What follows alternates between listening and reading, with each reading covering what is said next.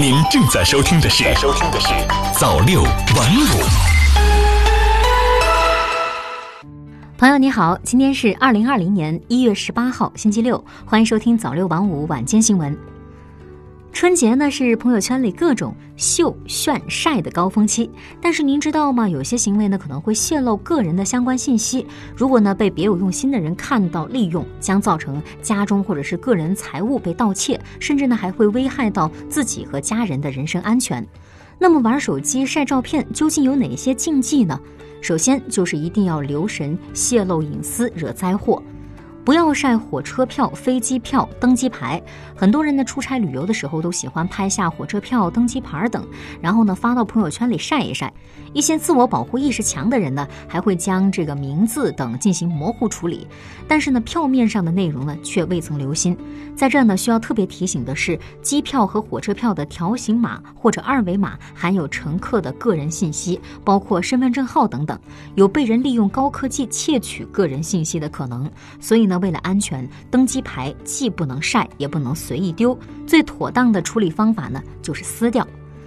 不要晒护照、家门钥匙和车牌儿，含有这些信息的照片呢，会透露你特定时间所处的特定位置，也会透露你的生活圈范围。还有呢，就是不要晒位置。春节期间，大部分人呢会回老家。如果在朋友圈里发布了带有位置信息的图片，将会暴露非常真实的个人信息，使坏人的作案成功率直线的飙升。另外呢，就是不要晒孩子照片及姓名。在现实当中呢，很多骗子和被害人素不相识，如何能将孩子和妈妈的名字叫出来呢？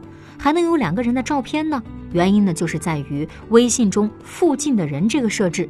爱晒孩子照片的父母们，不妨限制一个分享的范围，以分组的形式分享给亲人看。再者呢，就是不要晒家中老人的照片，晒家中老人的照片会让坏人有更高的几率把他们认出来。如果有人突然对老人说出他孙子的姓名，再附加上任何一条谎言，都能轻易让老人掏出半辈子的积蓄。第二呢，就是日常行为习惯一定要警惕。对于平常外出，尽量的不要泄露日程、行踪等信息，以防盗贼借家中无人的时候行窃。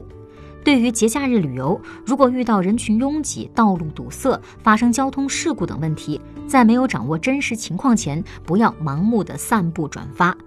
对于女性朋友来说呢，贵重的饰品、名牌包等少晒为宜，以防他人心生歹意。